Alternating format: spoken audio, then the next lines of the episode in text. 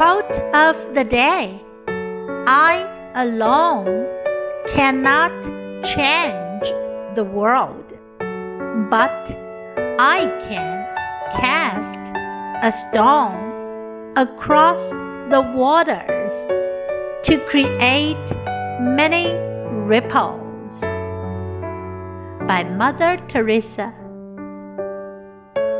我一个人无法改变世界， 但我可以在水面上投下一块石头，激起许多涟漪。I alone cannot change the world, but I can cast a stone across the waters to create many ripples. Word of the day cast 扔掷抛